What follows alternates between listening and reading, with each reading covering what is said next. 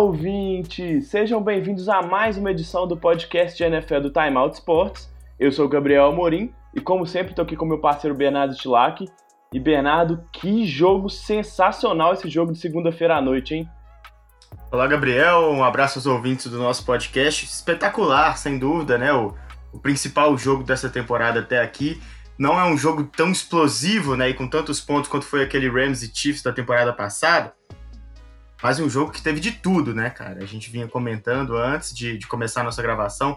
É, pontuação, pontuações das mais variadas, né? Muitos turnovers mesmo. Eu não lembro de ter assistido um jogo com tantas mudanças de posse assim durante as jogadas.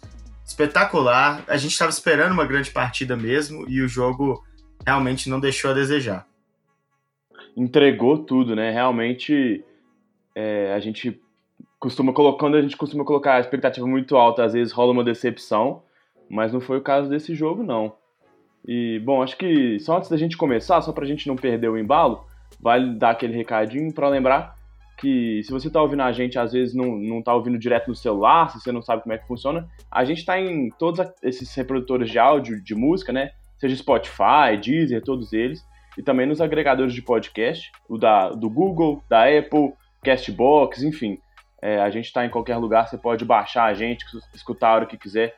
Não precisa ficar preso só ao computador, que assim fica mais fácil de, de escutar não só o nosso podcast, mas qualquer outro podcast.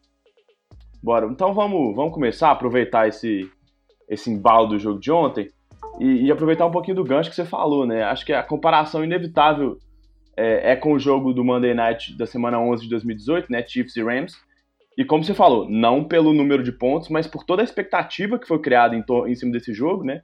E foi um jogo que entregou demais, assim, um jogo com muita, é, muitas coisas acontecendo mesmo, muitas variações no placar. É, parecia que toda vez que o jogo ia para um lado, né, ia se definir para um lado, o outro time ia lá e virava.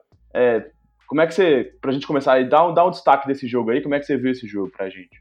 Pois é, né, Seahawks e 49ers, vitória do Seahawks por 27 a 24 eu acho muito difícil dar um destaque aí para toda essa partida, né? Porque, como você disse, o número de turnovers e reviravoltas fazem com que não tenha um jogador, né? Ou, ou um o ataque ou a defesa de determinado time que consiga realmente sintetizar tudo que foi essa partida. Acho que se eu pudesse dar um destaque é exatamente isso. É uma quebra de expectativa do que o jogo poderia virar, né? Assim, a mudança de, de narrativa durante o jogo, durante quase todos os tempos, né? Assim, uhum. pelo menos uh, umas cinco, seis vezes durante a partida, a gente teve a sensação de que um time estava começando a, a ser dominante em relação ao outro e a gente acabou se surpreendendo até na, na própria prorrogação, né? O jogo uhum. ficou a segundos de não terminar empatado. Talvez até não fosse injusto, né? Se o jogo tivesse terminado não, empatado. Não. Mas até na própria prorrogação a gente teve reviravoltas, assim, um momento onde um time estava claramente é, desenvolvendo melhor o seu jogo do que o outro.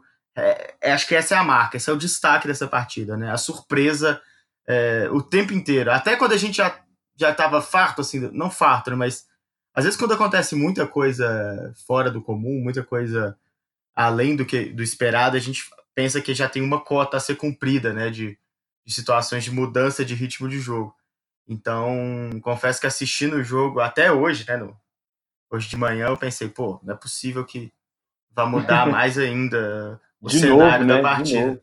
E foi lá e mudou. Eu lembro que eu comentei com você, né, pô, olha, que drive espetacular do Russell Wilson no, na primeira posse de bola da prorrogação. Uhum. E ele termina com o Russell Wilson sendo interceptado, né? Então, espetacular, assim, a mudança de, de narrativa que a gente percebeu nessa partida o tempo inteiro. É, acho que foi isso. E assim, é, tanto os dois times como também o clima da torcida, né? Isso foi muito legal assim, de perceber. Por exemplo, no, no final do tempo regulamentar, né? Do, do, do tempo normal, quando o São Francisco uhum. consegue aquele fumble retornado para touchdown, a torcida vira completamente, o jogo vira junto, né? As coisas, uma coisa levou a outra, então realmente muito, muito destaque para toda essa essa complexidade mesmo de narrativa que você falou. Então vamos tentar pegar alguns pontos aí, alguns personagens principais desse jogo, para a gente falar. Que, como é que você viu a atuação do Russell Wilson e como é que você enxerga é, essa atuação dele, essa vitória, para frente, para os prêmios individuais, para o momento da temporada de Seattle, que vai estar de folga na semana que vem, mas como é que Seattle e o Russell Wilson entram para próxima, as próximas semanas aí, para esse final de temporada?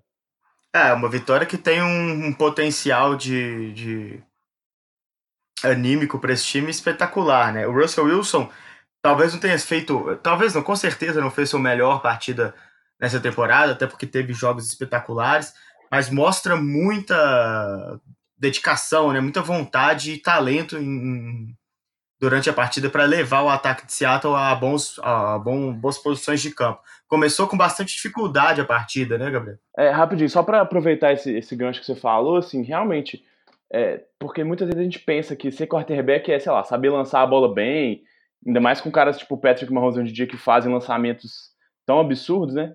Mas ser quarterback é, é muito mais complexo do que isso, né? Envolve muito mais coisa. Então, num jogo que não foi bom mesmo, assim, para o padrão do Russell Wilson em 2019, ele conseguiu, em todos os momentos em que o time parecia fora do jogo, ele carregava o time. Não necessariamente ele, ele marcou os pontos, né? Tanto que ele só lançou para um touchdown. Mas ele estendeu jogadas, conseguiu passes cruciais em terceiras descidas, conseguiu é, colocar o time em posição de chutar field goal para ganhar o jogo no finalzinho da prorrogação. Então, acho que isso conta demais e conta mais ainda para a narrativa do prêmio de MVP, por exemplo porque a, a gente tá, discute isso há mu muitos programas já, né? Que ele é para a gente o grande favorito por enquanto da temporada, mas às vezes uma, um jogo como, como esse é até melhor para a narrativa do que necessariamente ele lançar contra um time fraco, sei lá, 5, 6 touchdowns e acabar com o jogo, mas isso mostra a força dele, né? E isso acrescenta muito para a história dele que está sendo contada nesse, nessa temporada de 2019, né? É, sem dúvida nenhuma, né? É um cara que quando o resto do ataque vê ele, vê ele jogando, é, se sente na obrigação de fazer pelo menos o mesmo em, em relação à, à vontade, né, à garra, porque ele, como você disse, estendeu jogadas, ele foi para a jogada de corrida em algumas oportunidades, né, foram seis oportunidades que ele foi, ganhou 53 jardas importantíssimas, né, porque eu acho que valem uhum. mais a qualidade dessas jardas do que a quantidade nesse, nesse aspecto específico, porque ele, foi, ele apareceu em momentos importantes, jogando contra uma defesa muito agressiva, que é a defesa dos 49ers, que limitou muito esse ataque do Seattle, principalmente no primeiro tempo, né? Pra gente começar a falar sobre a questão de mudança de narrativa, é, primeiro tempo pareceu que o 49ers ia realmente atropelar, e, e não foi o que aconteceu, justamente, é, não, não só por isso, né, mas, mas muito porque o Russell Wilson é, não dá ao ataque do Seattle Seahawks o direito de, de se frustrar, de abaixar a cabeça em momento nenhum, aparecendo muito bem mesmo. É, é um jogo que realmente diz mais sobre a forma como ele joga, a capacidade que ele tem de, de motivar os companheiros e aparecer em momentos decisivos, né, apesar da, da interceptação que a gente já falou no primeiro draft da prorrogação, do que especificamente em conseguir grandes números. Ele tem um grande um, um, uma, um grande parcela de responsabilidade nessa vitória importantíssima do Seattle, até porque o São Francisco se manteve ativo né, e vivo no jogo o tempo inteiro, absolutamente uhum. o tempo inteiro, até os segundos finais. E foi um time que sofreu com muitas lesões ao longo dessa partida. E antes da partida também, né? Já entrou pro jogo e sem, antes também, já entrou é. pro jogo sem o Kittle, é. Exato, é. E eu acho que se o. E acho não, com certeza, né? Se o Seattle não tivesse vivo e esperto, com, a, com vontade, né? Com, com atenção. E nos momentos onde o São Francisco cedeu as oportunidades, o time não teria conseguido essa vitória. Rapidinho, você falou das oportunidades, foram 20, os primeiros 21 pontos do time foram decorrentes de, de turnovers de São Francisco, né? Então, uhum. Então foi, foi assim, enquanto São Francisco sofria para pontuar quando o Seattle errava, Seattle aproveitou todas as três chances que teve para marcar touchdowns, né? Exatamente, né? Só, só para a gente falar sobre a agressividade das suas defesas, a gente teve 10 sacks durante a partida, 5 para cada lado, e pode contabilizar que seriam ainda mais pelo lado do, de, dos 49ers se o Russell Wilson tivesse tanta capacidade de mobilidade, né? Várias, ou pelo menos quase mais da metade dessas corridas que a gente citou do Russell Wilson foram fugindo de uma situação quase clara de sec.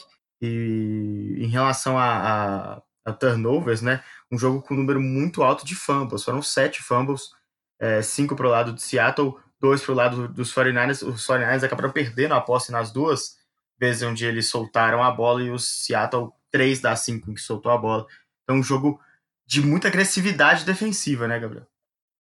É, acho que esse assunto de defesa é um bom tema para a gente passar e finalizar é, a parte de Seattle, pelo menos por agora, porque assim chamou atenção mesmo como que essa defesa cresceu durante o jogo, né?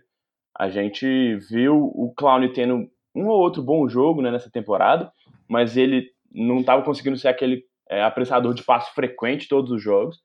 E acho que a, é, né, o Reed não voltou nesse jogo, mas ele e o Reed, né, o Reed pelo meio da linha e o Clown mais por fora da linha, são os dois melhores jogadores apressando o passe do time adversário. E nesse jogo eles combinaram muito bem, isso fez total diferença.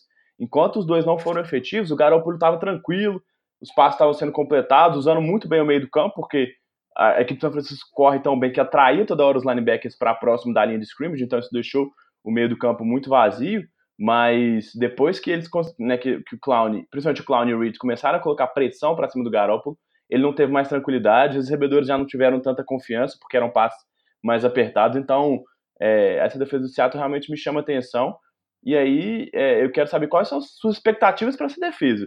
Se você acha que esse time, a defesa vai ser crucial para esse time chegar longe, ou se só um aumento, um aumento pequeno de performance já é o suficiente por, por tudo que o Russell Wilson está jogando. Eu acho que dá para tem espaço para melhorar ainda mais. Esse jogo foi a grande atuação defensiva, eu acho do Seattle na temporada até aqui.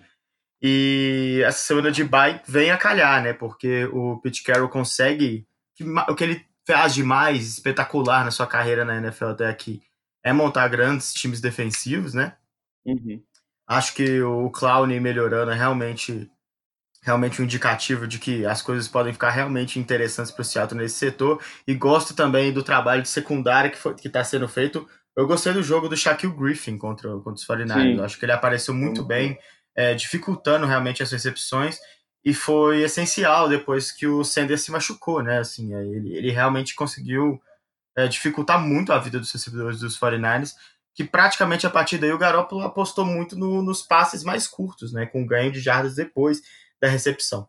É, e aí, para falar de, de, grupo de recebedores do 49ers, para mim, é a parte do time dentro dessas duas equipes, não só de, de São Francisco, mas também de Seattle, que sai mais fragilizado desse jogo. Porque eu não vejo um jogo espetacular do Garoppolo, mas eu não acho que ele jogou mal. É, não uhum. acho que tenha sido um grande problema de chamada de jogadas, mas eu acho que ficou muito claro, né, e ainda mais ressaltado depois da lesão do Sanders, quão inconsistente é esse grupo de recebedores do 49ers, né? porque os caras são muito jovens, então eles sentiram muito um jogo decisivo, um jogo divisional que valia muita coisa, que a vitória colocaria São Francisco praticamente numa distância segura ali na, na, na, na ponta da divisão, porque Seattle teria acho que três derrotas a mais né, do que São Francisco. É, uhum. É, então acho que isso, isso contou demais para eles.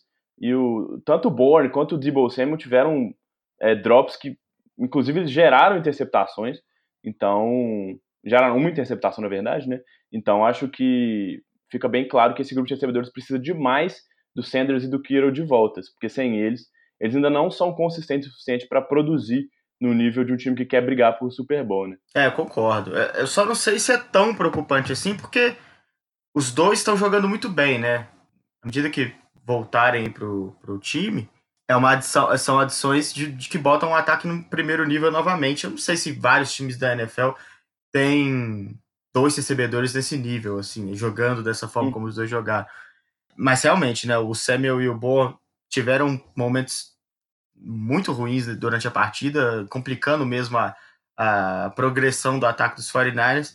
O destaque fica para o Coleman, né, que, que, em determinado momento da partida passou a receber passes importantes ali de distância mais curta, né, entre o, o quarterback e o recebedor, mas conseguindo correr com a bola depois da recepção por isso, assim, não, não digo que seja absolutamente preocupante, porque há de se esperar o retorno desses dois recebedores, mas realmente sem os dois o time complica, e aí eu acho que, que dá para pôr na conta do Garópolo, né? Coisa que a gente já falou nas semanas anteriores, que ele é um quarterback que dificilmente vai suprir a ausência de talento no corpo de recebedores, ou então ganhar tempo quando a, a proteção ao quarterback é, não for tão efetiva. Ele precisa realmente muito dessa ajuda. E esse jogo, como você disse, eu concordo, tá longe de ter jogado mal, mas em alguns momentos ali, eu acho que se ele fosse um quarterback com maior capacidade de improviso, um pouco mais de talento, talvez os 49ers conseguissem até sair vitoriosos. Uhum. É, eu concordo com você assim, na avaliação geral do Garoppolo, só queria destacar uma coisa positiva que me chamou a atenção, que acho que ele está melhorando progressivamente. Não sei se eu cheguei a comentar aqui no podcast, não sei se foi com você fora do ar ou com outras pessoas, mas acho que o trabalho de perna dele está melhorando, melhorando a cada semana. Uhum. É, ele está um pouco mais confiante. Assim, devido às circunstâncias do jogo, ele durante o jogo ele ficou um pouquinho mais aflito, teve bolas em que ele se mexeu sem necessidade, não sabia para onde correr e tal. Mas principalmente no primeiro tempo, quando começou, ainda quando começou a ter um pouco mais de pressão de Seattle, ele estava conseguindo escalar bem o pocket, ganhar o espaço necessário e o tempo necessário para poder é, achar os seus recebedores. Então acho que isso é importante. Uma lesão de joelho igual ele teve, muitas vezes esses movimentos finos assim ficam muito limitados no começo, né? Então acho que isso é um bom sinal, é, tirando, né, de lado todas essas coisas que você já falou, porque eu acho que é mais ou menos por aí mesmo. Ele não não está sendo espetacular, mas está conseguindo conduzir o time. E acho que assim, né? Se o jogo termina empatado, talvez nem recaísse muito sobre ele, porque uhum. na última campanha ele foi muito bem para colocar na última campanha de São Francisco na prorrogação, ele foi bem para colocar o kicker em posição de tal field goal. Que se ele acerta, ele acabou o jogo, né? Ele poderia ter, inclusive, ganhado o jogo. Ou se Seattle erra lá o field goal dele também. Então, acho que, que isso depende muito de como que a gente vê o jogo, como é que, que é o resultado final é, é, desenvolvido, né? Como é que fica esse resultado do jogo. Exato, né? E, e de novo, acho que vale a pena ressaltar uh, as ausências durante a partida para os 49ers, né? complicou bastante ali. Talvez até o empate fosse mais justo, mais por conta disso, né, do que, do que pelo desempenho em si. Afetou bastante o, o desempenho do time de São Francisco. É, é por aí mesmo. Tem mais alguma coisa que você queira colocar desse jogo? Acho que já falamos bastante, né? A empolgação, à medida que a gente vai esfriando um pouquinho a cabeça, né? A gente vai entendendo melhor o que aconteceu, porque ontem à noite para dormir foi super difícil, assim mesmo sendo mais quase três horas da manhã quando, quando eu consegui dormir. Tava todo pilhado por causa do jogo, mas agora a gente já consegue ver um pouco melhor todo esse panorama do jogo, que eu acho que é uma vitória muito importante, até pelos, pela classificação, como eu, como eu cheguei a comentar rapidinho. É, hoje Seattle depende só dele para ser campeão da sua divisão, né? Porque os dois times ainda voltam a se enfrentar. Se Seattle vencer todos os jogos, ele é ele passa São Francisco por, pelo confronto direto, né? Então uma vitória aí é, maiúscula mesmo em questão de, de peso na tabela, peso em classificação. É, vai lembrar que o São Francisco ainda pegam Packers, Ravens, Ravens e Saints antes de voltar a enfrentar o, o, o time do Seattle Seahawks, né? Então é uma tabela bem complicada. E por outro lado, a tabela do Seattle tem alguns times difíceis, mas não é tão complicada assim, né? tem o, o, talvez o time mais difícil seja o Minnesota Vikings. Pega na ordem Eagles, Vikings, Rams, que eu já não, não sei se vai estar tão na briga, porque o jogo. A gente vai comentar mais tarde, mas o jogo da semana também foi um jogo horrível. Carolina Panthers, Arizona Cardinals na penúltima rodada, que é um time que já deve estar matematicamente eliminado nesse momento. E aí os 49ers em casa no último jogo. Então ele tem dois jogos, os dois últimos jogos em casa contra dois rivais de divisão. Então acho que Seattle se encaminha bem aí, vai descansar agora, como você falou. Pete Carroll tem tudo para para melhorar ainda mais essa defesa. E aí só tô lembrando aqui, o Tyler Lockett nem acabou o jogo, né? Tava machucado. Vale ficar de olho, porque ele foi muito importante mais uma vez. É, o Josh Gordon teve pouca participação, estreou, né? Mas é um outro tipo de uhum. recebedor, então talvez o, o desenvolvimento dessa lesão aí, ou da recuperação do, do Tyler Lockett seja importante para Seattle no, no, lado das lesões. Enquanto o São Francisco está sofrendo, como você falou, com muitas lesões, né? Foram umas cinco ou seis durante o jogo, né? Isso.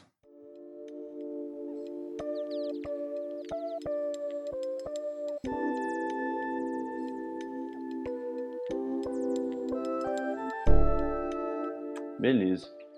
Então, vamos passar para a próxima. A gente quis antecipar esse jogo para a gente já já começar de cara falando muita coisa aí desse jogo que, que não tinha como escapar dele.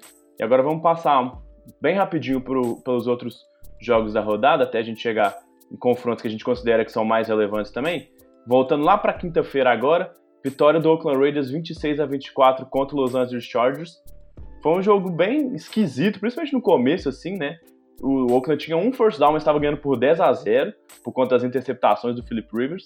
E acho que né, do lado de, de Los Angeles, o mais negativo talvez seja o Rivers, né? Teve um jogo com muitos erros, um jogo em que ele estava aflito. Dá para entender porque a linha ofensiva sofreu demais. Teve problemas com lesão de novo, né? Os dois, é, o Okong saiu do meio do jogo e o, e o right tackle já era o reserva, então as duas pontas da linha ficaram bem prejudicadas. Isso facilitou muito o trabalho da linha defensiva dos Raiders. Mas eu, eu fico um pouco preocupado com o Rivers porque ele ainda não teve um jogo tão consistente. A gente elogiou o time de, de Los Angeles na semana passada, mas não tanto pelo Philip Rivers, né? Mais pelo plano de jogo e pelo desempenho defensivo do que necessariamente pelo desempenho do quarterback. E, e o lado positivo para Los Angeles, para mim, é o Melvin Gordon. Teve o, finalmente um jogo em que ele pareceu de volta à forma, né? Conseguiu passar das 100 jardas terrestres. Foi bem e ele bem é um dos melhores running backs da liga e pode ajudar demais os Chargers, que foram ajudados também pela derrota dos Chiefs nessa rodada, que a gente vai abordar mais para frente, né? Do lado dos Raiders, acho que, que é um jogo nada nada chamou muita atenção, nada salta muitos olhos. O Derek Carr não foi espetacular, mas também não entregou a paçoca, mas conseguiu uma vitória muito importante dentro da divisão, que coloca o time hoje é, brigando e, e, e a nossa a nossa ressalva, os nossos questionamentos sobre a qualidade desse time parecem cada dia menos fortes, porque o time está começando a desempenhar melhor, né?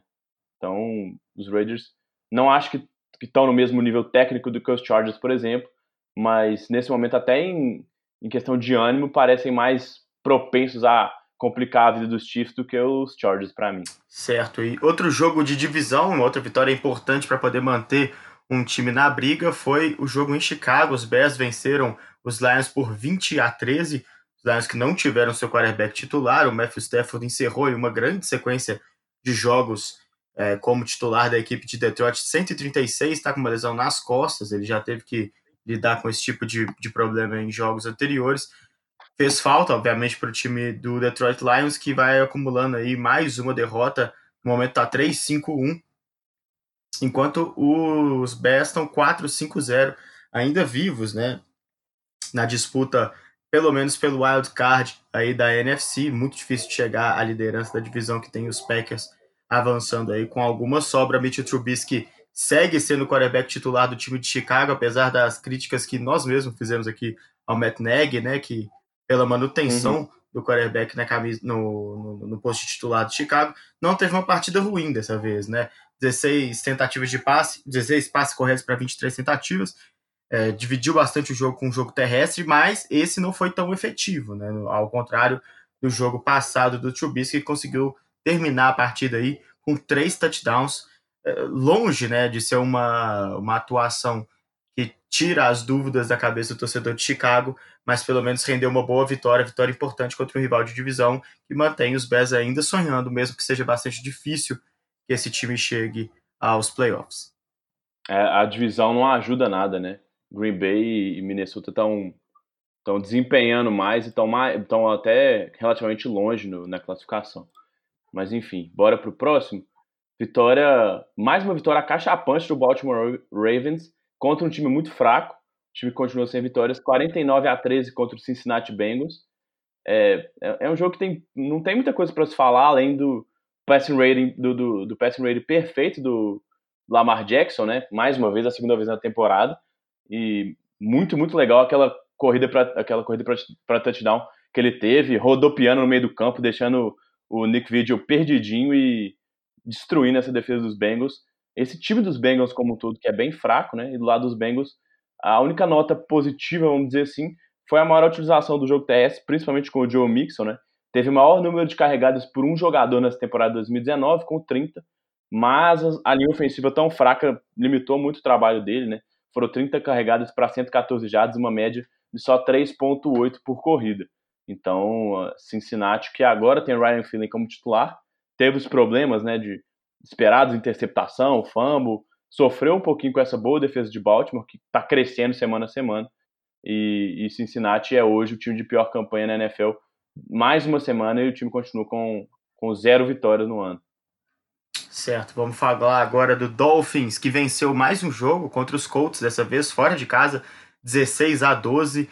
Talvez o time que tenha sofrido mais com a posição de quarterback nessa temporada. Os Colts que já tiveram a ausência confirmada no início da temporada, né? Antes do início da temporada, do Andrew Luck. Sem o Jacob Brissett, a situação não tá ficando nem um pouco tranquila para o time de Indianápolis, que vai vendo aí a sua vaga nos playoffs ficar dificultada. O time que chegou a liderar há duas semanas a, a sua divisão. Brian Hoyer, um jogo terrível, é, com três interceptações. Horrível, né? Pois é, péssimo, é, mostrando porque era o terceiro reserva desse time e que talvez nem tenha mais a chance, né, como quarterback dentro da NFL, um cara bastante veterano também. Então, 34 anos aí para o Brian Hoyer. Não disse que veio em momento nenhum na NFL, um, clássico quarterback reserva, jogou muito mal, a ponto dos Dolphins conseguirem sua segunda vitória no ano com Ryan Fitzpatrick no comando. Nada também a, a se ressaltar sobre essa equipe de Miami, né? Um time muito fraco que com essa vitória talvez você tenha um ônus, né? De ficar aí mais longe das primeiras posições do draft. A gente fala dos Bengals aí que seguem firmes na disputa por essa liderança invertida que existe na NFL. É verdade. O único, a única coisa boa que, que, eu, que eu tiro muito dessa, desses últimos jogos de Miami é que eu acho que a defesa, mesmo sem nomes espetaculares, está se construindo uma defesa melhor do que tinha no começo da temporada, né? E a evolução dos jogadores também é importante, não só ter as primeiras escolhas no draft. Então, o trabalho do Brian Flores começando a dar alguns frutos, pelo menos esse alentozinho aí para a torcida de Miami. Próximo jogo, vitória. Finalmente, Cleveland Browns conseguiu é, dar um fim a essa sequência de, de derrotas seguidas aí. Venceu em casa o Buffalo Bills 19 a 16. É, e mesmo com a vitória, o Baker Mayfield não teve um grande jogo ainda. Foi o primeiro jogo da temporada que ele lançou para dois touchdowns, mas isso também não, não diz exatamente né, como é que foi a historinha do jogo. Assim, o Baker é, foi consistente, pelo menos, né, não estava espalhando a farofa como ele fez em alguns jogos mas ele quase entregou no finalzinho do jogo, é, num fumble ali que, na verdade, foi um passo para frente, não foi necessariamente um fumble, então por isso que eles não, não o Buffalo não conseguiu recuperar a bola, porque tava, que tinha recuperado até a endzone, tinha entrado na endzone, e ele conseguiu carregar o time e lançar um touchdown no finalzinho do jogo ali para o Higgins. Outro cara que, agora um cara que positivamente chamou atenção foi o Karen Hunt, né, que voltou depois da suspensão, talvez até branda que ele recebeu, né, de só oito jogos, mas ele jogando junto ali com o Nick Chubb muitas vezes, alinhando no backfield, alinhando como recebedor. Ele, o jogador cariante é um jogador muito interessante, né? Tem que sempre fazer a ressalva para tudo que ele fez, né, de terrível aí, todo caso o extra-campo que ele teve, mas ele jogou bem, pode ajudar Cleveland, é, a gente vai até falar um pouco mais dessa divisão mais para frente quando a gente for falar do jogo de Pittsburgh, mas é, Cleveland também não, né, apesar de todos esses altos e baixos, não pode se dizer fora da corrida ainda, porque tá tudo muito embolado nesse momento na Exatamente. EFC, né? Bom, vamos agora para um jogo que não é confronto de divisão, mas é um confronto é, de dois times da mesma cidade. Os Giants perderam para os Jets 27 a 34. A vitória dos Jets aí também conseguiram sua segunda. Tá aí na quarta colocação da, da AFC Leste, empatado no, no retrospecto com o Miami Dolphins volta a vencer, né? O Sam Darnold também não teve lá a melhor partida e um jogo com a cara do Daniel Jones pelo New York Giants, né? A gente já falou aqui nas semanas anteriores que vê-lo jogar pelo menos é, é divertido, emocionante, né? Ele conseguiu uma proeza, né, nesse uhum. jogo que foi passar das 300 jardas, quatro touchdowns, mas também sofrer bastante com a defesa do New York Jets, que sacou o quarterback dos Giants em seis oportunidades e forçou três fumbles, né? Ah, claro que apenas uhum. um deles é, que conseguiu ficar aí nas mãos da equipe dos Jets, até uma bola arrancada das mãos do, do Daniel Jones, né, num, num, lance bem curioso. O Jamal Adams, né? Exato, ele tirou a bola né, do braço do quarterback do, do New York Giants. Destaque para a defesa dos Jets, né? O Sandarnold e o ataque não foram na, espetaculares. De novo, o Le'Veon Bell com uma carga até interessante de bolas para poder tentar correr, mas com um número de yardas bem pequeno vem sofrendo bastante o Liviu Bell na sua volta à NFL, mas a defesa dos Jets limitou bastante o ataque terrestre do New York Giants, que é bastante importante para essa equipe, né? Foi o pior jogo da carreira do Saquon Barkley, né? É, conseguiu apenas uma jarda, né? Foi, foi, foi triste mesmo. Complicado, né? E o próprio Daniel Jones é, é um sintoma também, né? O número de vezes que ele foi sacado, a dificuldade desse time em conseguir estabelecer o jogo terrestre. Vitória importante aí para os Jets, né? Para ver se consegue pelo menos recuperar um pouco de moral dessa equipe que a, a, imagino agora, né, já não tenha pretensão nenhuma de chegar longe nessa temporada. É isso. O próximo jogo é um, um jogo que atendeu as expectativas porque são dois ataques muito explosivos com duas defesas, principalmente contra o passe muito ruins, né? Arizona Cardinals 27, Tampa Bay Buccaneers 30. Mas no final do, do jogo, o que decidiu mesmo a partida, assim, foi o erro do Kyler Murray, né? Que tinha acabado de quebrar um recorde de mais passes consecutivos sem ser interceptado, né? Chegou a 211 passes consecutivos sem uma lançar uma interceptação. Tinha a chance de. Já estava ali na red zone, ou quase na red zone. Tinha a chance de garantir a vitória para o Arizona, mas lançou uma interceptação que armou a, o drive da, da virada do Tampa Bay Buccaneers, comandado pelo James Winston, que tem uma vitória, acho que depois de cinco, quatro ou cinco jogos de derrota seguida, Tampa Bay volta a vencer novamente, mas agora já longe demais dos seus adversários, né? Mesmo com as derrotas de Panthers e Saints, é, parece mesmo que a briga está longe nesse momento para que os Buccaneers voltem a pensar em playoffs, né? E, e só para completar, do lado de, de Arizona, outro cara que chamou atenção foi o Christian Kirk, né? Passou das 130 jardas, chegou é, a exatamente 138 jardas, além de receber três touchdowns. É, voltando de uma lesão aí, já é a segunda semana que ele volta de uma lesão no tornozelo. Agora parece mesmo saudável e pronto para, junto com o Larry Fitzgerald, comandar esse ataque. Se a gente falou né, de, do Daniel Jones, pelo menos esse, esse, jogo foi bem divertido, assim, né? Um jogo com muitos pontos. Os jogos de Arizona e Tampa Bay são sempre assim. Então foi um jogo bem divertido pelo menos para quem gosta muito de ataque, né? Porque para quem gosta de defesa foi uma, olha, foi sofrido, foi sofrido. Exato, para a gente fechar essa passada mais rápida nos jogos e partir para as que são mais importantes aí para o cenário atual da NFL, uma das grandes vitórias inesperadas dessa, dessa semana 10, os Falcons venceram os Saints fora de casa, confronto divisional por 26 a 9, um jogo praticamente perfeito dos Falcons no estádio em Nova Orleans, 26 a 9, né? Uma partida onde os Falcons, em momento nenhum, tiveram aí é, ameaçados em sua liderança, já saíram na frente, terminaram o primeiro quarto com 13 a 6. Matt Ryan jogando bem, é, não foi nem o melhor jogo dele na temporada, né? Em vários momentos a gente falou aqui que os Falcons vinham perdendo, mas com o Matt Ryan é, lutando ali, tendo bons números, né? E acabando se complicando aí pelo, por problemas defensivos e também por uma chamada de jogadas do Dan Quinn, as, muitas vezes equivocada. Não foi o que aconteceu nesse jogo. Acho que a, a tranquilidade que o time teve por conhecer muito melhor o seu oponente do que estava acontecendo na, nas outras nas outras semanas, né? A NFC Sul tem essa particularidade que em novembro vão ter vários jogos divisionais, né? Uhum. O Saints, por exemplo, joga todos os jogos do mês contra seus adversários de divisão teve bastante dificuldade nesse jogo. O Drew Brees teve que lançar muito a bola porque o time ficou atrás no placar logo cedo e não conseguiu desenvolver um bom jogo terrestre. O Camara voltou depois de, da lesão, né? Muito esperava ele a, a volta do Camara depois da semana de bike, ele ia voltar com tudo. Não conseguiu desenvolver um bom jogo terrestre. Foram quatro tentativas para 24 jardas. O Drew Brees, na medida do possível, teve uma boa partida, assim, errando pouco, no sentido de botar o time em risco de, de turnovers, foram 287 jardas, mas 45 tentativas de lançamento é muita coisa, né? É um time que tem uma notória dificuldade com recebedores que não se chamam Michael Thomas, né?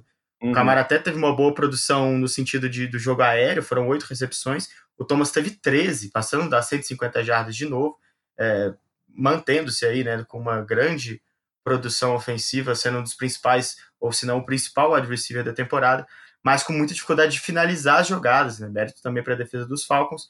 E um outro destaque pode ficar aí para o Julio Jones, que apareceu pouco durante a partida, mas foi extremamente importante para desafogar o jogo para os Falcons, né? Com recepções bastante longas, três recepções apenas, mas 79 jardas computadas no final, o que mostra a importância desses jogadores com esse nível de talento no time, né? Eles conseguem realmente fazer com que os times avancem no campo, e isso na NFL é extremamente importante. Grande vitória da Atlanta Falcons, é, mais um time que chega a 2-7 agora, né? Uma vitória que talvez, com certeza, né? demorou demais para chegar para esse time. Talvez esse, essa empolgação agora não, não, não leve o time a nenhum lugar. E para o lado do Saints, eu acho que é, fica aí a ressalva de que nesse tipo de, de jogo, jogo divisional, essas zebras acontecem, mas há de ficar ligado, né? Há de conseguir ter um time com um pouco mais de, de alternativas para quando o jogo terrestre não funciona, porque depender só do Michael Thomas não é recomendado, apesar dele ser um cara que entrega sempre. É, parece um daqueles jogos para abrir os olhos mesmo do time de, de Nova Orleans, né? Para colocar aquele, aquele alerta ligado e o time voltar aos trilhos. Que bom que isso aconteceu no momento em que ainda dá para recuperar, né? O time que tem muito talento e, como você falou, se conseguir equilibrar melhor, principalmente no jogo aéreo, tem tudo para chegar muito longe, como chegou na temporada passada.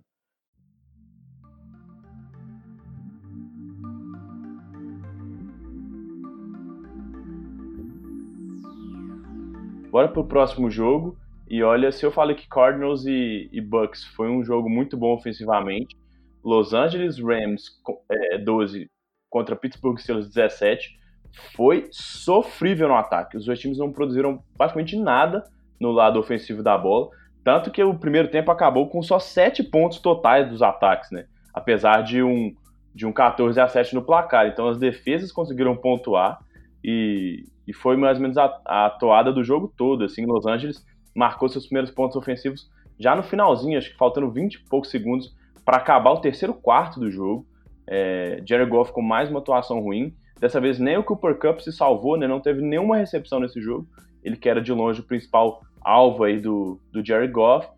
Dessa vez o Robert Woods teve, teve mais produção, mas o grande destaque mesmo é para a defesa de Pittsburgh, que cresceu bastante de produção, e para um time é, nomes como Mika Fitzpatrick jogando muito bem, Devin Bush um pouquinho mais discreto, mas que está jogando bem, TJ Watt pressionando demais o, o Jared Goff também nesse jogo, e um time que conseguiu, calcado na defesa, né, colocar é, quatro vitórias seguidas no, no seu recorde, e agora tá, nesse, se a temporada acabasse agora, estaria classificado como o último wildcard, né, então realmente é uma sequência muito boa, são, são quatro vitórias, em que apenas em um desses quatro jogos o time cedeu mais do que 17 pontos, que é uma excelente marca para a defesa, além de forçar um total de 14 turnovers em quatro jogos. Então, realmente, essa defesa dos Steelers, numa temporada em que não tem Big Ben Roethlisberger, que perdeu o Antonio Brown antes da temporada começar, que o James Conner está machucado, né, não jogou os dois últimos jogos, a defesa está conseguindo sustentar um time que parecia morto né, no, algumas semanas da temporada, mas que ressurgiu com essa sequência de vitórias.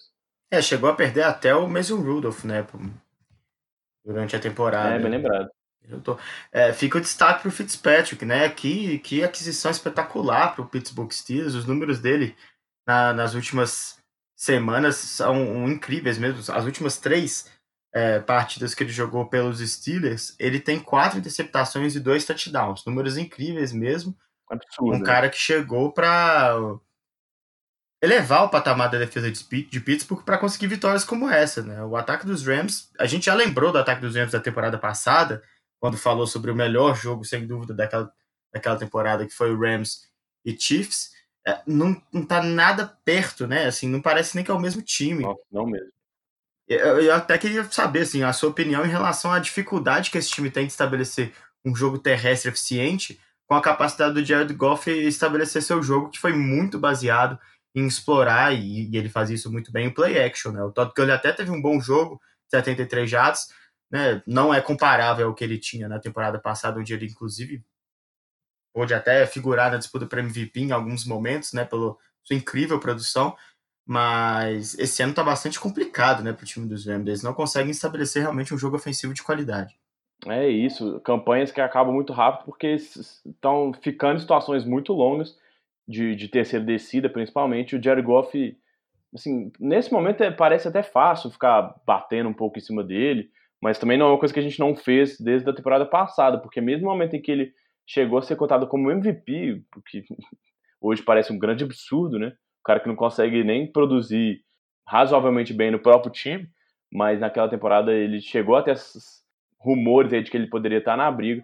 Ele realmente não tem capacidade de de fazer com que o time. O que o, que o Russell Wilson fez, por exemplo, né? Que a gente destacou no comecinho. Terceiras descidas longas? Uhum. Não, beleza, eu converto aqui, estendo a jogada, saio do pocket. Não, se não é uma situação muito bem determinada, ou muito bem estabelecida para ele, que ele está confortável, ele tem tido dificuldade demais, isso tem ficado cada vez mais claro. Logo depois, né, na temporada, ainda não começou a valer, né? Mas ele assinou nessa intertemporada um contrato de extensão gigantesco, né?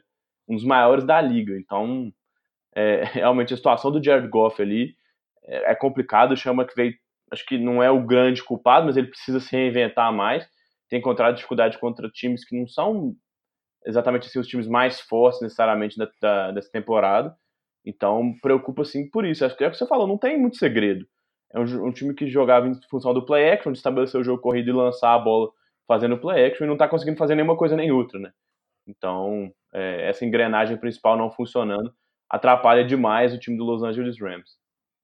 Exato. Beleza, vamos pro, pro próximo? Bora.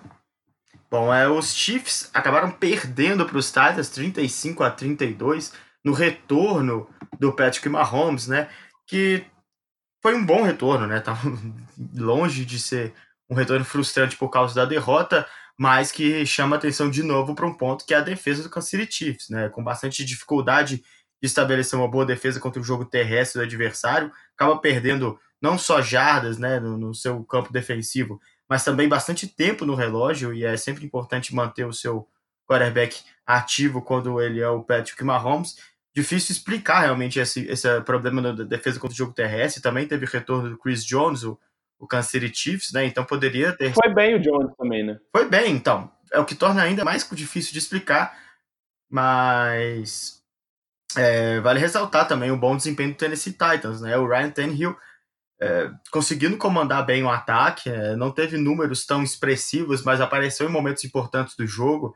Teve uma corrida espetacular de muita coragem, né, para uhum. conseguir pontuar ali é, a conversão de dois pontos no finalzinho da partida, que foi determinante para a vitória do, do, time dos Titans, afundando cada vez mais o Mariota no banco de reservas, né, e talvez colocando definitivamente nele a chancela de um quarterback reserva na NFL e, e que não deu certo apesar de toda a expectativa. O destaque óbvio vai para o Derrick Henry, mais uma vez, é, sendo muito importante para esse ataque do Tennessee. Há bastante tempo é, né? E, e conseguiram 188 jardas, uma corrida bastante longa também de 68 jardas e dois touchdowns.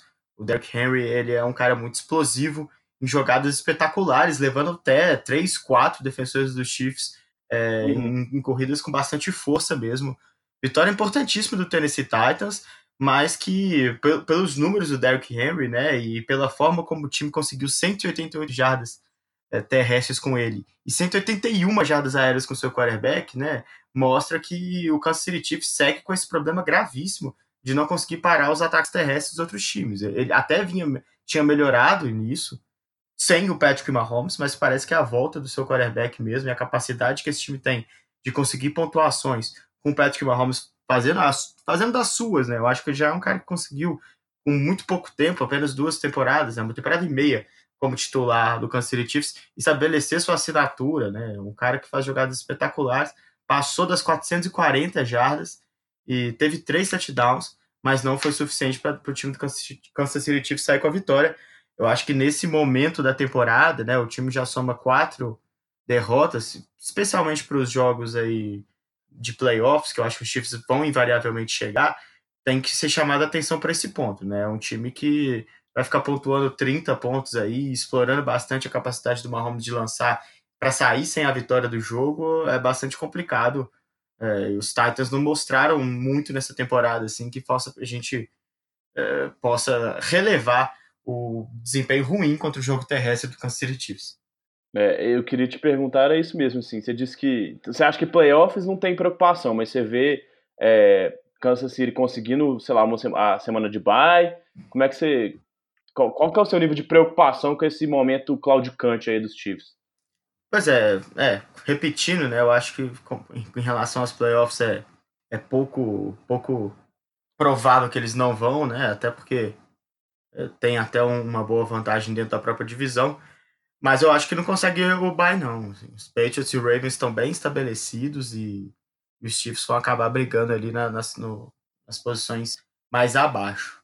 Até porque as deficiências são muito claras, né? A gente consegue apontar alguns problemas em, é, é. como você falou, Patriots e Ravens, mas não são tão gritantes, né? Não são gritantes, né? A gente consegue apontar, mas é, a dos Chiefs, elas são muito claras há muito tempo, né? Ou seja, já deu tempo de, de, de tomar as decisões necessárias para elas serem para elas serem menos, menos exploráveis pelos adversários. A gente falou sobre a melhora é, quando o Patrick Mahomes não estava, ele voltou, a defesa voltou a piorar, o Chris Jones voltou, e aí teve uma boa partida, como você ressaltou. E mesmo assim o time sofreu bastante para poder parar o jogo terrestre. Na verdade, não parou efetivamente o jogo terrestre do seu adversário. Então, acho que está naquele ponto mais preocupante, né? Onde você consegue diagnosticar o problema, mas não consegue tratar o problema. Já teve troca de coordenador defensivo, já teve troca de muitas peças na defesa sabe, por draft, pelo, pela free agency, e o time parece que realmente não consegue corrigir esse problema. É, a gente viu é, Peyton Manning sofrendo muitos anos por causa de defesas ruins é, lá em Indianápolis, e isso limitou muitas vezes a produção dele, mais na pós-temporada do que na temporada regular, que é parecido com o que a gente vê com o Mahomes, né? Temporada passada ele foi MVP, mas não conseguiu chegar ao Super Bowl, por exemplo, porque tinha uma defesa que era bem fraca. Então, é, esse desequilíbrio entre ataque e defesa, pode de novo ser o fiel da balança para esse time chegar longe e o Andy Reid ter sucesso ou não conquistando títulos, porque é, a gente vê o que, que, ele é capaz de fazer semana sim, semana não, semana também, mas não vê essa consistência toda no, nos playoffs por conta de fatores que nem são tão responsabilidade dele, né? Principalmente no, no lado defensivo da bola. Exato.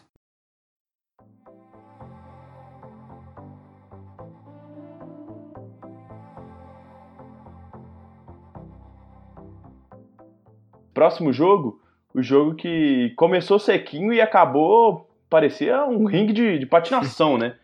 É, o, o Carolina Panthers perdeu 24 a 16 pro Green Bay Packers e o jogo terminou debaixo de muita neve, atrapalhou bastante a campanha final de Carolina e que, assim, eu fico até com um pouco de sem jeito de falar, porque parece que toda semana eu reclamo e por ser torcedor dos Panthers eu acabo sendo um pouco menos paciente com o Ron Rivera, mas, Bernardo, não dá. Eu não, eu não sei como é que esse cara continua sendo treinador principal de um time que tem tanto talento assim. Porque ele é teoricamente momento defensivo. A defesa tá completamente perdida. É um time que comete um tanto de falta, que tem buraco na marcação o tempo todo, que só, parece que só sabe jogar naquela zona, naquela zona soft, assim, né? Não vamos pressionar muito, não, vamos ceder as jardas fáceis aqui no começo do campo, no meio do campo, mas a big play não vem, mas até as big plays estão vindo. Então, assim, acho que o grande problema desse jogo não é nem o Kyle Allen, que teve lá os problemas dele, o McCaffrey, que não teve o melhor jogo da temporada, mas que passou das 100 jardas de novo. Para mim, é o Ron Rivera e todo o que ele traz para esse time. Parece que ele, ele é o cara que fica aquele motorista de ônibus que fica puxando, de caminhão que fica puxando o freio de mão toda hora. Não tira a mão do freio de mão. Impressionante. É, assim, é interessante como a gente é, assistiu a partida entre Packers e Chargers na semana passada e viu a dificuldade que esse time dos Packers teve em estabelecer um bom jogo terrestre e principalmente é, do Aaron Rodgers sendo muito pressionado, né? E é lógico, é muito difícil uhum. conseguir é, esse tipo de situação. É, os Packers têm uma boa linha ofensiva, né? Não, não cederiam esse tipo de problema em duas semanas seguidas. O Aaron Rodgers é um dos quarterbacks mais difíceis de ser sacado. Mas os Panthers não conseguiram fazer isso hora nenhuma no jogo. Né? Conseguiram até dois sacks, mas não foi uma uhum. coisa consistente. O jogo terrestre do, dos Packers foi extremamente eficiente, tanto na, na quantidade de, de jardas ao longo da partida, mas também nos momentos mais decisivos do jogo. Né? Foram três touchdowns do Aaron Jones, o próprio Aaron Rodgers não lançou nenhuma bola para a end zone. Os Panthers realmente não conseguiram fazer essa receita que chegou pronta dá certo, né?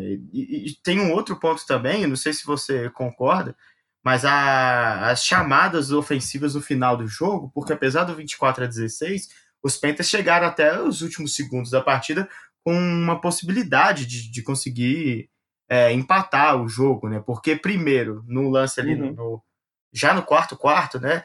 O, o time optou pela, pela conversão de dois pontos que deu errado, o que obrigou, se tivesse isso aí não dá, não, sério. Não, não tem. Não, assim, eu, eu consigo entender a lógica que ele queria colocar dois field goals. Uhum. Mas nem, nem parecia ter tempo viável para ter mais duas campanhas. Uhum. E aí você faz exatamente o que você falou. Você precisa. não Porque ficou próximo até de entrar na endzone. Talvez você até fosse falar disso, né? Na Isso. campanha final. Mas mesmo que entrasse, não era garantia de que ia conseguir empatar o jogo, porque ia ter que converter dois pontos, né? A tentativa de dois pontos, num gramado naquele estado em que passar a bola era muito arriscado os caras estavam dropando muita bola, porque a bola estava molhada, estava difícil de agarrar a bola. É difícil de enxergar também, né? É, é, assim, fica tudo mais complicado, é por isso que jogos na neve a gente vê muitas corridas e pouco passo, porque fica tudo muito dificultado para se passar a bola. Então, assim, é, essa, essa chamada, principalmente mais do que as chamadas no drive final, porque eu entendo assim, o que você falou e acho que tem algumas coisas que dá para se questionar. Mas acho que essa decisão é mais sintomática ainda do que as outras, né? Mostra o, o quão desconexo com a realidade o Rivera parece nesse momento. Eu, eu tenho um cara que eu gosto muito de, de, de zoar com ele, assim, que é o Mike Tomlin, porque ele teve lá sucesso em Pittsburgh, mas há muito tempo ele parece muito mais um professor pardal do que um, um treinador de verdade, assim, um cara que tá comandando o time, e o Ron Rivera tá caminhando por esse caminho, assim, para virar chacota, não para virar um, um treinador que, tá, olha, não deu certo, vamos mandar embora. Não, tá virando piada. É, e eu acho complicado num jogo em que é, a tentativa de, de, dois pontos, né, nesse sentido, porque você tá jogando ali com o quarterback que, apesar de ter feito aí sua primeira semana como quarterback titular real, né, porque o Cam Newton já estava à disposição, mas um Kyle Allen bastante reticente, né, durante a partida, cara. Errando coisas. Ele teve uma interceptação na, na end zone, que a bola foi, foi desviada, né, pelo jogador dos Packers, mas isso não é justificativa, né, porque a, própria desvio já poderia ter sido... horrível, né? É, não fez sentido.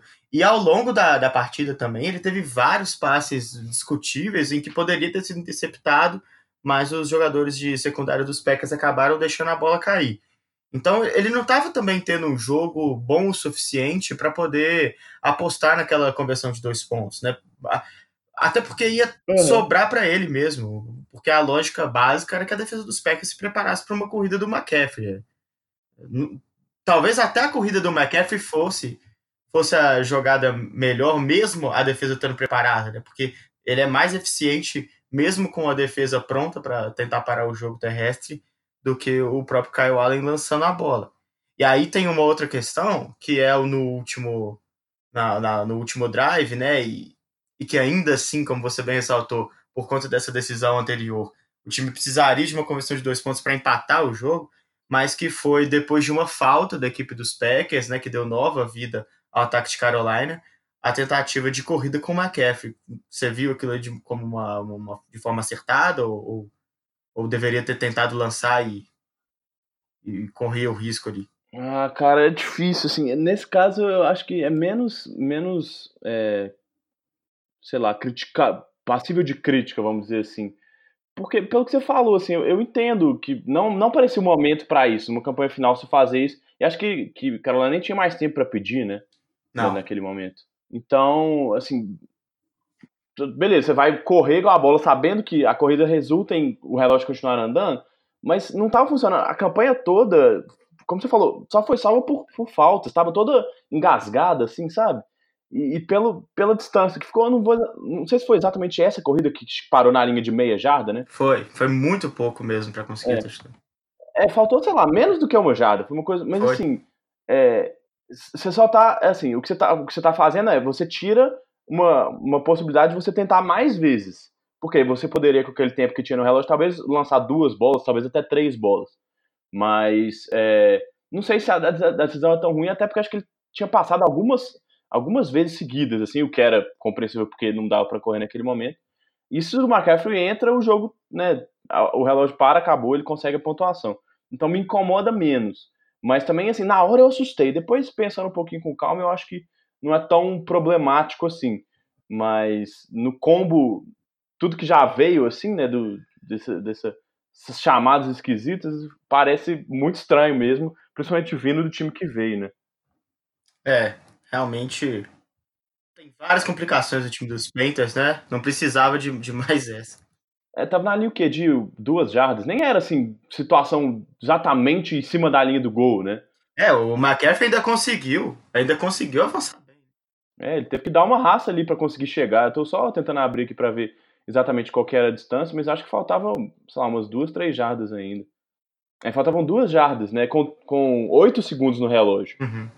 Então, é, com oito segundos na linha de dois, você consegue fazer dois passos. Três eu acho muito, né? Mas você consegue fazer dois passos. Então. É, até pro próprio McCaffrey, né? Tentar explorar a velocidade dele de uma forma diferente também.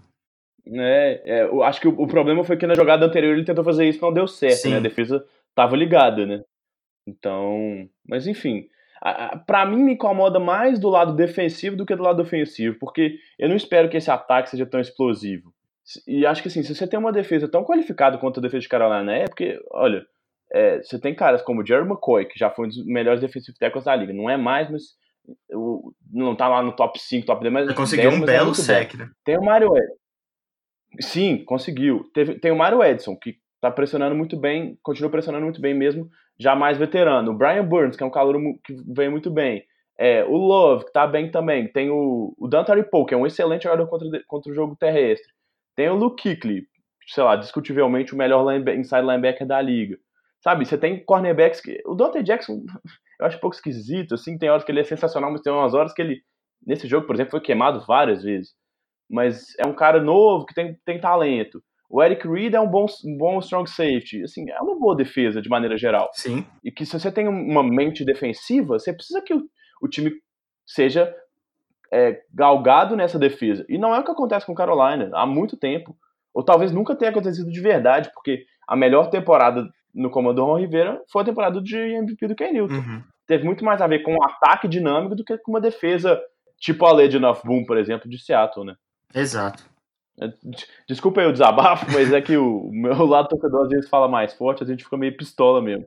Mas enfim, só pra, pra não falar que a gente não falou de Green Bay, é, é, é engraçado porque eu reclamei, reclamei, reclamei de Carolina, mas é, Green Bay não me convenceu hora nenhuma nesse jogo também, né?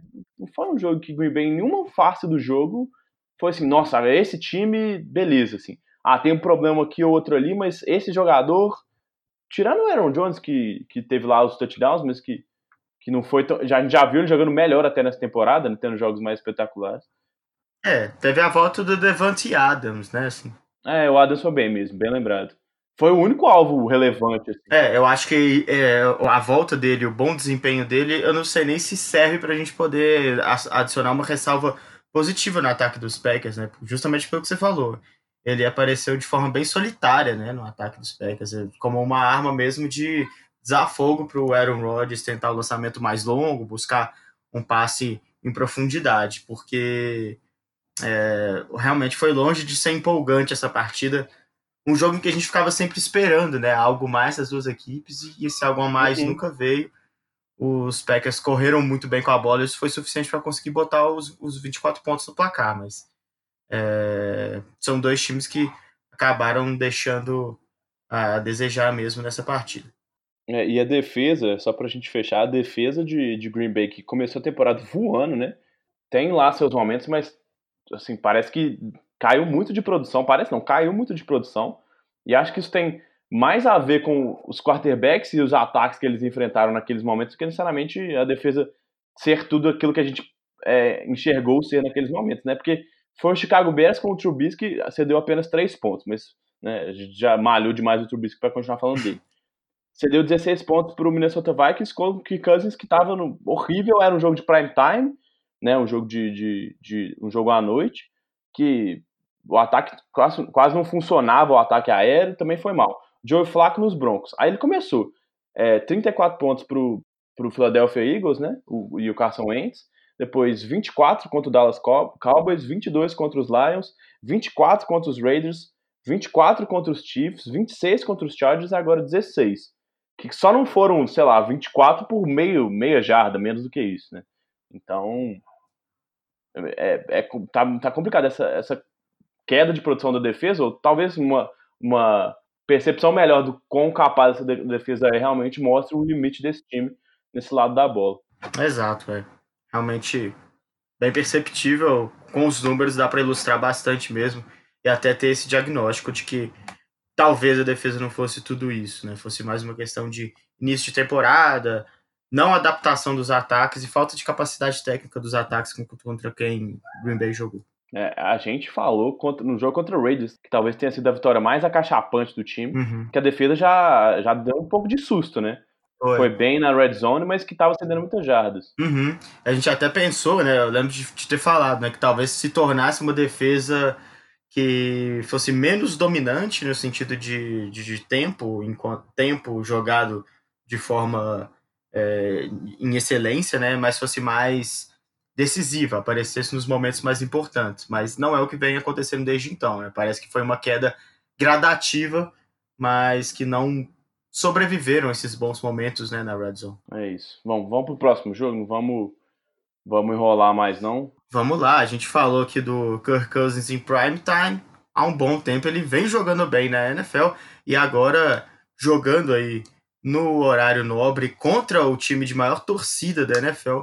Não decepcionou. Kirk Cousins e os seus Vikings venceram fora de casa o Dallas Cowboys 28 a 24, vitória importantíssima, né, para o time continuar na briga aí pelos playoffs, na cola dos Packers que estão 8-2, enquanto os Vikings estão 7-3. Ainda tem a sua semana de descanso, o time de Minnesota. Partida mais uma vez espetacular e de novo dá para poder falar que o grande nome do ataque dos Vikings, apesar do bom jogo do Kirk Cousins, é Dalvin Cook, né? Jogo incrível dele, sendo uma arma. Ele fez tudo, né? Fez tudo, incrível. Ele é, correu para. Ele chegou a passar das 100 jardas nesse jogo, né? No final ele teve uma corrida onde ele acabou perdendo jardas e terminou aí com 97. Uma pena para pros, as estatísticas, né? Ele é. não ficou tão bonito aí para dar Ou para quem tem ele no Fantasy também, né? Exato, é. E, mas independente disso, 97 jardas terrestres e 86 jardas recebidas, recebendo sete passes aí, mais do que os recebedores, do que qualquer outro recebedor do, do Minnesota para 86 jardas, né, já disse, sendo realmente o desafogo do Kirk Cousins em momentos importantes do jogo, ele conseguiu é, soltar a bola para o Dalvin Cook rapidamente, onde ele conseguiu ganhar bastante ele, uhum. é, espaço no campo com as pernas. Jogo impressionante do time de Minnesota uh, nesse sentido, né? Com um ataque dinâmico e o Kirk Cousins fazendo o que ele sabe fazer de melhor, que é ser uma, uma peça que operacionaliza um, um time um jogador explosivo, como é o caso do Dalvin Cook, que está tendo a sua melhor, melhor temporada na carreira, né? Sem dúvida nenhuma. Uh, e se não fosse o Christian McCaffrey, seria o principal running back da NFL hoje. É, ele é espetacular mesmo. Acho que essa participação dele no jogo aéreo é o que mais me chama atenção, até porque, assim, muitas vezes ele foi desafogo, mas principalmente no comecinho do jogo, o plano de jogo de Minnesota estava muito claro em vamos tirar os linebackers de Dallas, que são muito bons, do miolo do campo. Então, os caras contra a corrida são excelentes. Eles também são bons, contra o passe, mas eles são melhores ainda contra a uhum. corrida. Então, vamos fazer espaço para lateral, vamos botar o Dalvin Cook em movimento para tirar eles de cima do Dalvin Cook e abrir esse espaço com os com os caras ali ofensivos. Então isso funcionou demais, espaço em screen para o Dalvin Cook, isso abriu muita, muito espaço mais um jogo em que a Adam Thielen teve fora, né, que é esse cara, esse cara de, de, de, que joga ali pelo slot, que faz rotas mais curtas ali e pelo meio do campo, então foi um, eu gostei muito do plano de jogo de Minnesota, que foi alvo de muitas críticas justificadas, principalmente no começo da temporada, mas que tá o uhum. Stefanski tem se mostrado cada vez mais um cara competente em utilizar as boas armas do time e potencializar os, de, os, os, defeitos dos adversários, né? Onde os adversários não são tão, tão bons assim. Então acho que fica essa, essa menção muito boa aí para o coordenador ofensivo do Minnesota Vikings, que teve mais uma vez um bom trabalho, está conseguindo desenvolver bem o Kirk Cousins, sem fazer com que o jogo terrestre não seja uma, um fator. Na verdade, não é isso, né? Acho que ainda mais, ele, ele precisa do jogo terrestre, então ele usa muito bem o jogo terrestre, e com isso consegue utilizar bem o Kirk Cousins. É, perfeito. Eu acho que é, é a análise perfeita mesmo, porque é, a quantidade de tempo que o time conseguiu se manter no ataque e explorar bastante os problemas da defesa do Dallas Cowboys, que, que tem um corpo de linebacker super talentoso, é, foi absolutamente necessário para que o Minnesota conseguisse muitos pontos num jogo em que, para mim, eu não vou lembrar exatamente de cada partida da primeira temporada da carreira do Dak Prescott, mas desde lá foi a grande partida dele lançando a bola, cara. Ele foi bem consistente, né? Eu achei ele realmente muito bom, principalmente no final da partida, é, com campanhas onde o time do Dallas estava buscando né, o resultado, então praticamente ele só lançou a bola. O Zeke Elliott teve mais uma partida nessa temporada onde ele não foi eficiente, apesar de ter tido uma grande carga de jogadas terrestres. O Dak Prescott estava lançando com muita precisão, é, às vezes tendo que se movimentar, fugir do, do pocket por causa da pressão, e ele estava achando os recebedores mesmo ali fazendo um movimento lateral, jogando a bola contra o movimento do corpo, mandando realmente muito bem. Eu gostei do Dak Prescott nessa partida, né? Teve três touchdowns, quase chegando às 400 jardas, ficou faltando três ali também, as mesmas três jardas para o Dalvin Cook chegar a uhum. 100 terrestres. A interceptação final, né? Não dá para botar na conta do cara, é. foi uma tentativa de Hail Mary. E o destaque vai pro essa toda essa produção, né? Ela é, tem muito também do peso da espetacular partida que fez o Amari Cooper, né? Foram 147 jardas para 11 recepções e muitas delas em, em, em, em situações de altíssima dificuldade. O Amari uhum. Cooper fez recepções maravilhosas nesse jogo. Ele foi realmente muito bem mesmo. Só para falar do deck, vale destacar a dancinha, né? Que não necessariamente uma dancinha, mas a preparação antes do jogo dele chamou realmente a atenção. O remeleixo do, do deck press foi uma coisa espetacular. Que, que quadril é esse, hein? pois é, foi, foi a grande brincadeira aí do domingo, né? O, o deck dances to anything. É, e até na, ontem, o, ontem segunda-feira, né? O Nick Bolsa deu uma zoada nele também. Só, só joga na internet aí Nick Bolsa, Deck Prescott, você vai ver o, o Nick Bolsa zoando o Deck Prescott também, fazendo os movimentos com o quadril também, foi super legal. É, mas enfim, voltando para falar do jogo, realmente o Amari Cooper, de novo, é repetir um pouco do que a gente fala há muito tempo, desde o meio da temporada passada, mas como esse cara cresceu de produção em Dallas, como ele tem sido consistente, como ele, ele olha, é assim, é, o Amari Cooper jogou bem, com certeza o, o Dak Prescott sobe de nível. E acho que é nessa ordem mesmo, porque normalmente a gente vê o quarterback fazendo o wide receiver produzir muito bem. A gente vê caras, é, quarterbacks sensacionais de elite, né? Tom Brady, Aaron Rodgers, é, Patrick Mahomes, subindo o nível dos seus recebedores. Mas nesse caso, por mais que eu ache o Dak Prescott um bom quarterback, não tá nesse mesmo grupo, mas ele é um bom jogador, é um bom titular aí na NFL. Quando o Amari Cooper tem esses jogos espetaculares em que ele, sabe, destrói as defesas e ganha todos os seus confrontos individuais, o Dak Prescott tem jogos muito melhores. Então, a importância dele talvez assim ele seja mais importante do que Ezekiel Elliott hoje em dia para esse ataque dos Cowboys, porque o jogo terrestre, como você falou, é. não funcionou e, e, e, algumas vezes não funciona, porque é uma tendência da liga hoje. Então você tem um recebedor que consegue, não, não diria que melhorar, mas potencializar o talento do seu quarterback é impressionante. É porque o, o Dak Prescott parece confiar muito no, no, no Amari Cooper, né, cara? O Randall Cobb também teve um grande jogo, mas você percebe a a, os passes que o Prescott joga para o Cooper, eles são realmente passes mais complicados. É. Às vezes essas jogadas que o Prescott foi obrigado a sair do pocket, lançar em movimento, quase sempre ele procurava o Amari Cooper, uhum. porque sabe da capacidade que ele tem de conseguir fazer é, recepções quando a dificuldade do lance é um pouco mais alta. Então, eu acho que condiz, é, isso que você disse realmente faz muito sentido. Ele é um recebedor que eleva a capacidade de, de produção do quarterback, porque as, além da capacidade técnica de conseguir fazer as recepções, ele é um cara que dá confiança para o quarterback fazer os lançamentos mais difíceis, buscar uhum. as bolas mais longas, é, e principalmente, foi o caso desse jogo, tentar lançamentos onde todo o entorno, né, toda a situação parece pintar para uma, uma jogada onde é melhor jogar a bola fora. O Dak Prescott nesse jogo quase não fez isso. Ele sempre que foi pressionado e foi pressionado algumas vezes, ele procurou o Amari Cooper, que conseguiu pelo menos três ou quatro recepções ali perto da sideline e plantando né, os pés, colocando a pontinha do, dos dedos do, dos pés uh, no campo para poder conseguir fazer a recepção. É, com as ressalvas necessárias de se fazer, lembra, lembra bastante a conexão, sei lá, Drew Brees com Michael Thomas, Tom Brady com o Julian Edelman, aquele cara que assim, olha, deu tudo errado, é nele que eu vou. Independente se ele tá marcado uhum. ou não, ele sabe onde eu vou lançar a bola, eu sei onde ele vai estar, tá, e é isso aí. Então, é, é uma conexão que é muito fundamental, porque situações como essas de ter que sair do pocket ou de terceira descida que você precisa converter, elas acontecem. Então, você precisa ter esse cobertor de segurança. E o Amari Cooper, é, cara, eu, eu já gostava muito dele em Oakland. Ele veio para a NFL como um dos recebedores mais polidos dos últimos anos, assim, tanto que talvez tenha sido dos caras de primeira rodada que teve mais sucesso até hoje se embolou naquele caos que foi Oakland nos últimos anos, né, que agora está começando a mudar, mas é, a ida dele para Dallas realmente revigorou a carreira dele e mostrou por que, que ele era tão falado, por que, que tinha tanto barulho em volta dele, né? Porque ele realmente tem talento demais e, e é fundamental para esse ataque dos Cowboys, mesmo com essa derrota. Acho que às vezes a, a, a gente tem que sempre fazer essa ressalva. O placar final nem sempre diz tudo, né? É, acho que como você falou, o Dak Prescott foi muito bem, o Amari Cooper também. Então a gente precisa ressaltar isso, porque não dá pra gente focar só no número, senão ele não precisava vir aqui, né? o cara entrava, a, pessoa pode entrar e ver o resultado é, do placar do jogo. Fala assim, ah, ok, Minnesota foi melhor, ninguém no Dallas presta, e é isso aí, bora para a próxima semana. Não é, o, não é o objetivo nem é o que faz mais sentido.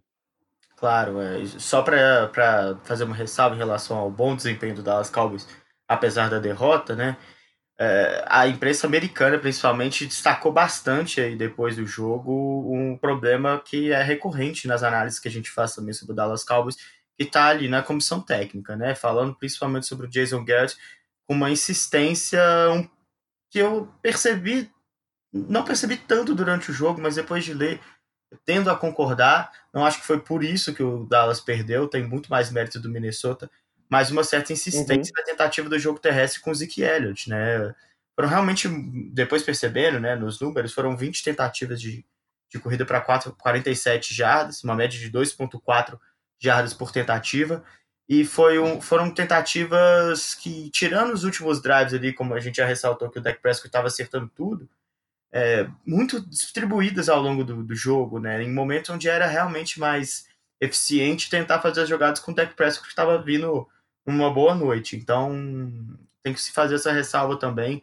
O time do Dallas ele tem um pouco de dificuldade de abandonar o jogo terrestre, mesmo quando parece ser, obviamente, a decisão mais correta. É mudar a chavinha, né? E acho que o contexto, é, para a gente fechar, acho que o contexto diz muito, né? A gente sempre faz a ressalva do, do Jason Garrett com o Jerry Jones, né? Porque o Jerry Jones, dono do Dallas Cowboys, é um cara que gosta muito do Garrett, então eles têm uma boa relação o, o Jerry Jones acabou de dar uma extensão contratual gigante para o Ezekiel Elliott, enquanto o, o Dak Prescott está recusando é, a renovação de contrato. Então, assim, conhecendo muito de longe, né? Nunca nem cheguei perto de nenhum dos, dos dois envolvidos aí. Mas vendo as personalidades dos dois, eu não tenho dúvida de que isso acaba influenciando, assim. São, são caras de uma mentalidade mais retrógrada, de achar que realmente o jogo terrestre precisa ser a peça inicial e fundamental do, do time independente do que esteja acontecendo no jogo, mas acho que isso também pesa, porque, sabe, as, as coisas num, num, com pessoas tão, que parecem tão, sei lá, cheia de picuinha assim, não acho que isso deixe de ser um fator. Então, concordo com você e acho que essa é uma coisa que às vezes me chama atenção mesmo.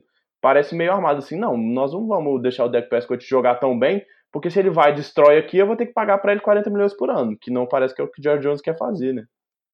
Mesmo que se jogue contra o sucesso do é, time. É, realmente, com essas duas figuras aí, não é de se, se ficar muito surpreso mesmo se isso realmente está sendo uma, uma lógica de pensada, né, planejada dentro do Dallas Cowboys.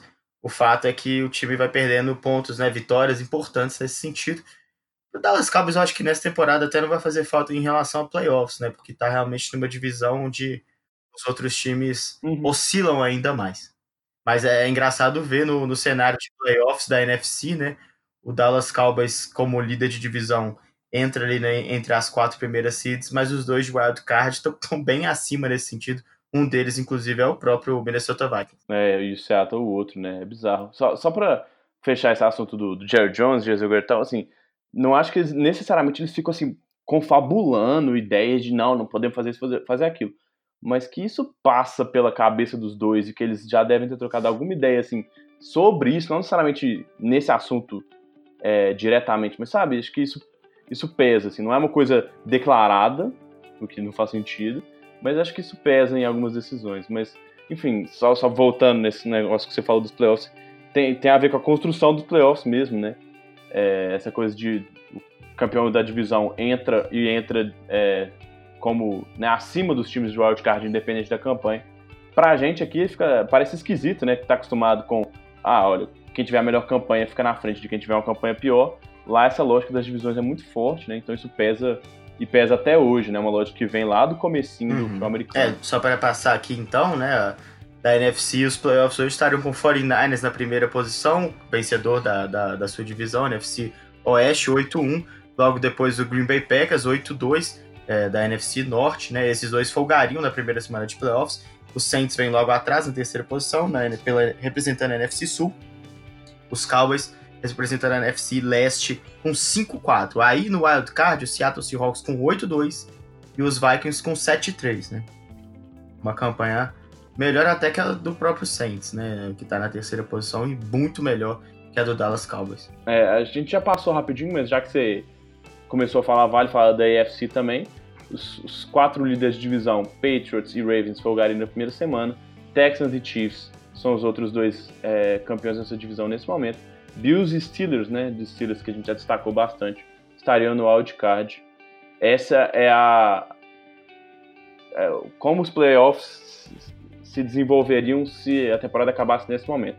A, a gente sabe que não vai acabar, felizmente, né, mas vale sempre passar para se ter uma ideia mais visual de como é que estão esse como é que tá esse quadro de playoffs, né? Acho que tá bom, né, Bê? Vamos, vamos terminar. Tá bom, já falamos pra caramba, né? Na próxima semana é a última que temos equipes de folga, né? Equipes em bye. Arizona, Kansas City, Los Angeles Chargers e Minnesota Vikings são as quatro últimas equipes a descansarem nessa temporada 2019 da ah, Na semana 12 ainda tem bye.